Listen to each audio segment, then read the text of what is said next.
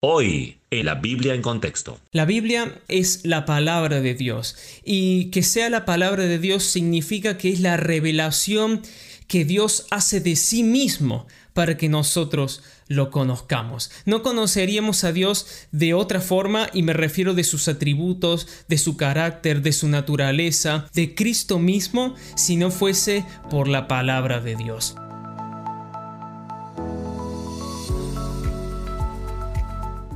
Bienvenidos a la Biblia en Contexto, un programa que tiene por objetivo el estudio profundo y delicado de la palabra de Dios. En el episodio de hoy veremos los beneficios que trae al cristiano la indagación de las escrituras, así como también su importancia para el crecimiento espiritual del creyente.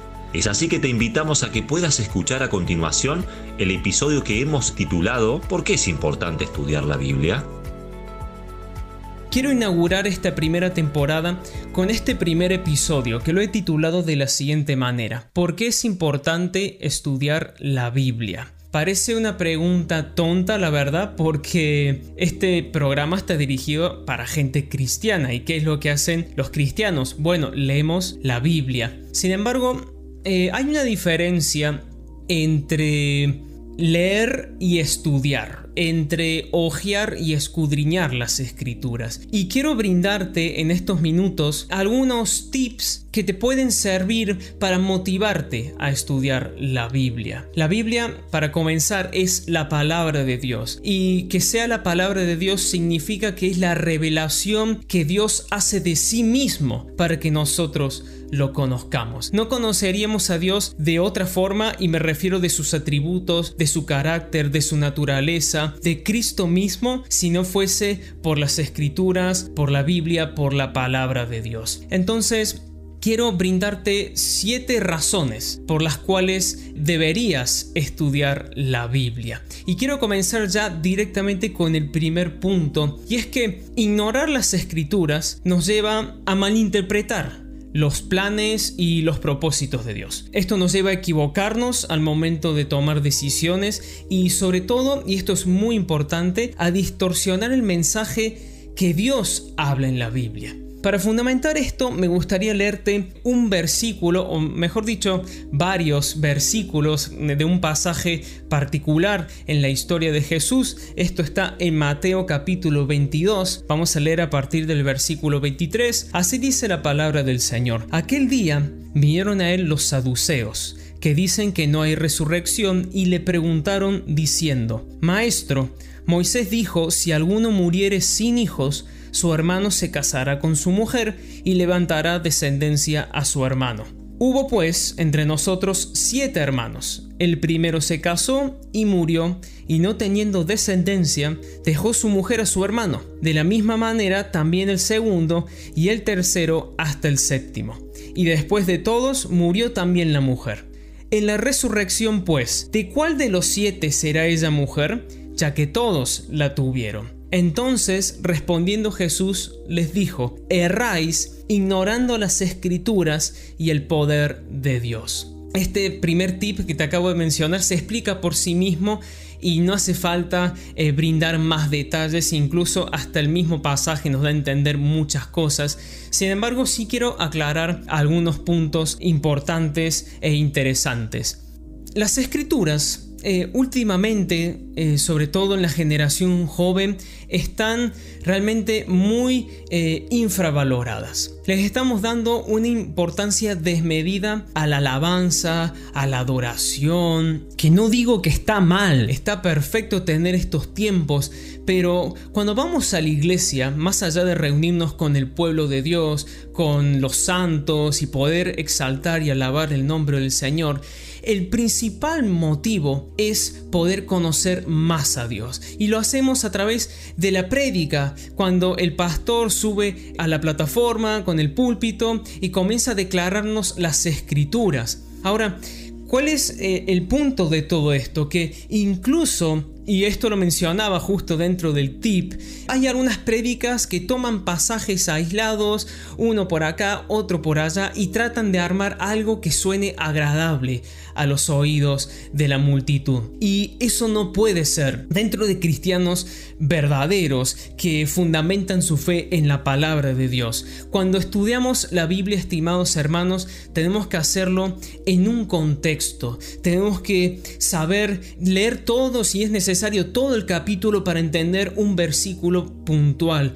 Eh, si es necesario también ir al original. Eh, hay un montón de diccionarios donde nos pueden ayudar con las palabras del griego, del hebreo incluso, para que podamos saber qué es lo que la Biblia realmente está diciendo. Porque el punto es este, hermano. No hay que buscar lo que quiero que la Biblia me diga a mí. No tengo que buscar tampoco qué es lo que creo que la Biblia está diciendo, sino que tenemos que buscar qué es lo que Dios dice a través de su palabra. Eso es lo importante, estimados hermanos. La Biblia es un arma muy poderosa y ya lo vamos a mencionar en un rato nada más. Pero es eso, se está abusando demasiado de la música al momento de tener comunión con el Señor. Y la comunión más poderosa que podemos tener con nuestro Padre es la palabra de Dios, tener un momento de lectura diaria, dedicarle un tiempo y vas a ver que cuando el Señor te va a estar ministrando, vas a ir aumentando el tiempo que estás eh, bajo su presencia, escudriñando las escrituras y conociéndolo más.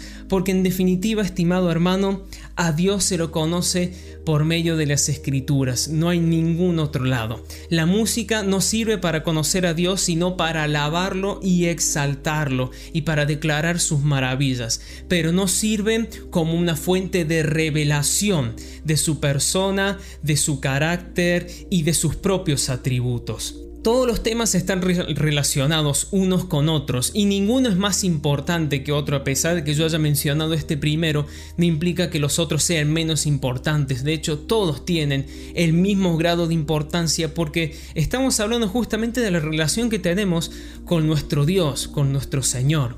El segundo punto que quiero mencionar de es muy importante, de hecho tan importante como el primero. No sé si me hubiese eh, convenido poner este punto primero en vez de, del que te mencioné recién, pero el punto es el siguiente. Las escrituras nos alimenta y mantiene nuestra vida espiritual. Ojo aquí. Y me gustaría leerte una breve porción de las escrituras. Lo encontramos en Mateo capítulo 4, un pasaje muy conocido. Estamos hablando de la tentación en el desierto. Dice así la palabra del Señor, versículo 3, y vino a él el tentador y le dijo, si eres hijo de Dios, di que estas piedras se conviertan en pan. Él respondió y dijo, escrito está, no solo de pan vivirá el hombre, sino de toda palabra que sale de la boca de Dios. Si ven este pasaje muy conocido, se predica un montón de veces, sacando distintas enseñanzas, esta primera parte de la tentación de Jesús nos muestra algo muy importante que es que el hombre no solamente vive eh, de manera física con, con el pan cotidiano, sino que la vida espiritual se sustenta por la palabra de Dios. Es muy importante, y vuelvo a repetir, tener momentos de alabanza, de adoración, de oración. Y justamente cuando leemos y escudriñamos las escrituras, sucede algo, que vamos conociendo más a Dios. Resulta que muchas veces escuchamos prédicas que nos predican siempre, que nos desarrollan un tema particular de Dios. Siempre estamos hablando respecto de su gracia, de su amor, de su misericordia, que por supuesto es importante, estimado hermano, no quiero que me malinterprete en esto. Eh, se habla mucho de estos temas, del propósito, de las prédicas motivacionales, de prosperidad, por supuesto. Sin embargo, Dios no es solo eso, Dios es mucho más. Hablar del amor de Dios y solamente dedicarse a hablar del amor de Dios es arañar la superficie de lo que realmente nuestro Dios es cuando uno se pone a estudiar, a leer la Biblia con más detalle, prestando atención a lo que uno está leyendo, vas a comenzar a conocer mucho más a Dios.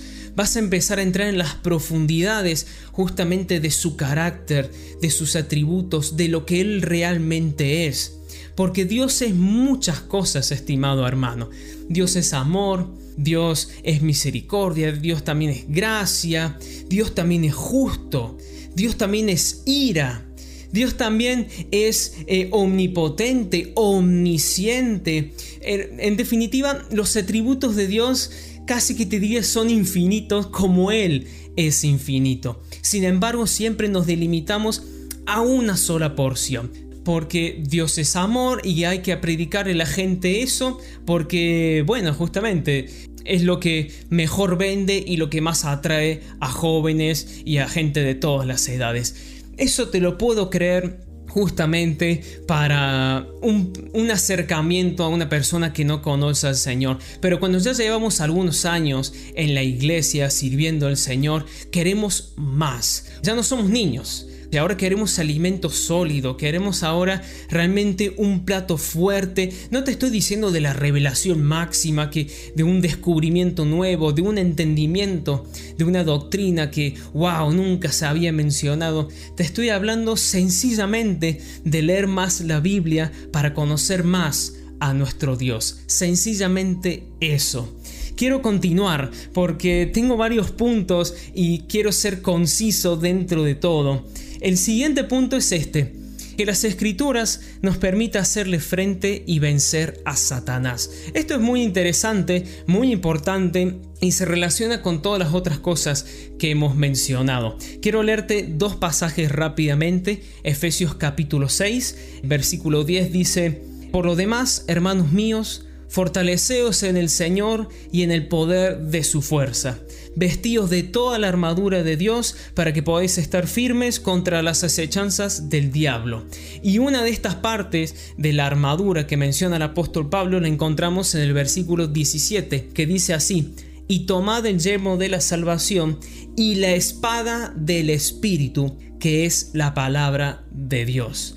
Lo importante de esto y que me gustaría que puedas entenderlo en este momento es que la forma más eficaz de hacerle frente a Satanás es con la palabra de Dios. Está maravilloso eh, la oración, por supuesto la guerra espiritual, pero la guerra espiritual y la oración se sustentan con la palabra de Dios. Esa es la única arma efectiva contra Satanás y sus huestes. Es lo único que funciona para derrotar verdaderamente a Satanás. Quiero continuar, quiero seguir eh, brindándote otras razones. Las escrituras, y esto quiero que prestes mucha atención, nos brindan sabiduría para recibir, confiar y permanecer en nuestra salvación que es en Cristo Jesús. Quiero leerte Segunda de Timoteo capítulo 3 a partir del verso 14 dice, pero persiste tú en lo que has aprendido y te persuadiste,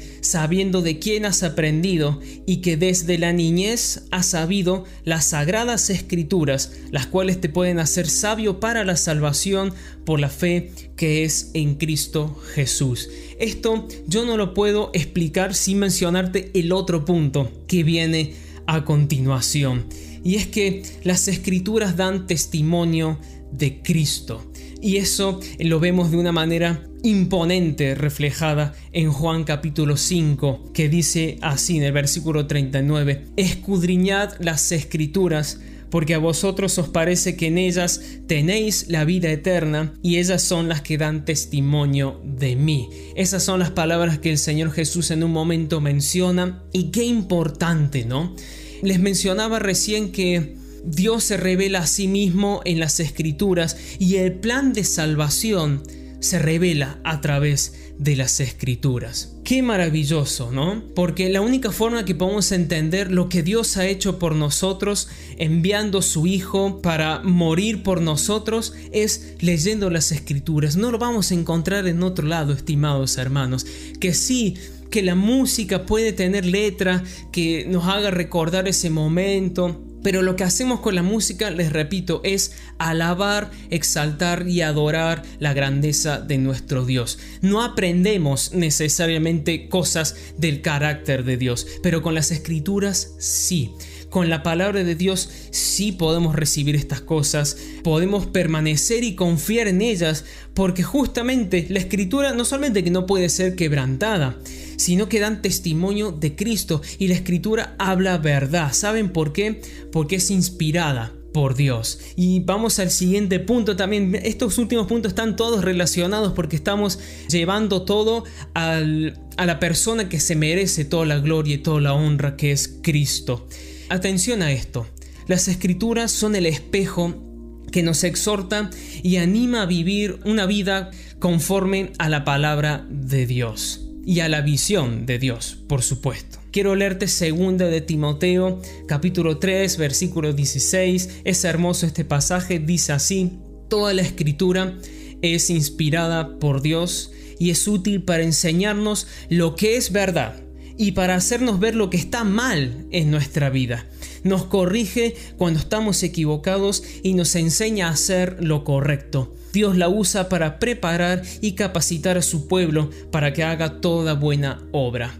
Decidí elegir esta versión en la nueva traducción viviente, me parece extremadamente clara y creo que no merece más explicación de la que te he mencionado hasta ahora. La Biblia cuando nos da testimonio de Cristo, nos confronta también con nuestro propio pecado. Pero no para echarnos la culpa, para decir que ah, nunca vas a llegar a ser perfecto ni nada de eso. Todo lo contrario, nos alienta. ¿Saben para qué? Para formar el carácter de Cristo en nosotros. Nos ayuda a formar la imagen de Cristo en nuestras vidas. Para eso sirven las escrituras, estimados hermanos. Para eso debemos leer la Biblia todos los días, porque el carácter de Cristo, la imagen del Hijo de Dios se va formando en nosotros hasta el día que vayamos en su presencia y ya recibamos un cuerpo glorificado y que entremos ya en el gozo de nuestro Señor. Y me gustaría cerrar, estimados hermanos, con este último punto, el séptimo, que no voy a decir que es el más importante porque todos son importantes, pero sí tiene eh, un, un lugar especial. Con las escrituras se predica y se da testimonio de Jesús. Y eso es lo más importante, estimados hermanos. Y quiero leerte un, pasaje que encontramos en Hechos capítulo 17, a partir del verso 1, dice, pasando por Anfípolis y Apolonia, llegaron a Tesalónica, donde había una sinagoga de los judíos. Y Pablo, como acostumbraba, fue a ellos y por tres días de reposo discutió con ellos, declarando y exponiendo por medio de las escrituras que era necesario que el Cristo padeciese y resucitase de los muertos, y que Jesús, a quien yo os anuncio, decía él, es el Cristo. Y algunos de ellos creyeron y se juntaron con Pablo y con Silas, y de los griegos piadosos gran número y mujeres nobles no pocas. Qué maravilloso, ¿no? Y lo que vemos aquí es al apóstol Pablo declarando por medio de las escrituras, defendiendo por medio de la palabra de Dios, eh, justamente el ministerio de Cristo, lo que Él había hecho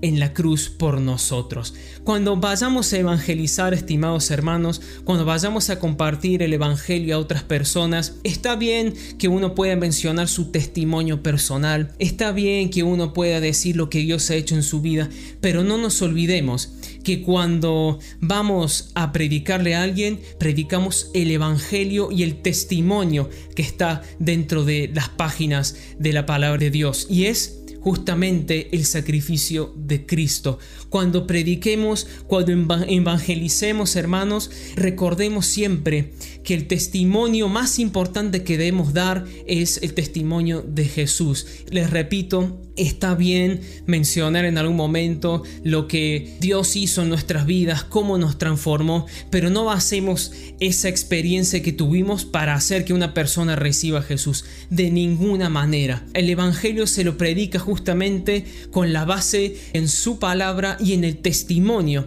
del Hijo unigénito de Dios. Que esto nos baste, eso es lo único que tenemos que hacer. No hay que llenarnos de palabras vacías, de prometer a la gente que va a recibir algo que ni siquiera nosotros sabemos si va a ser así.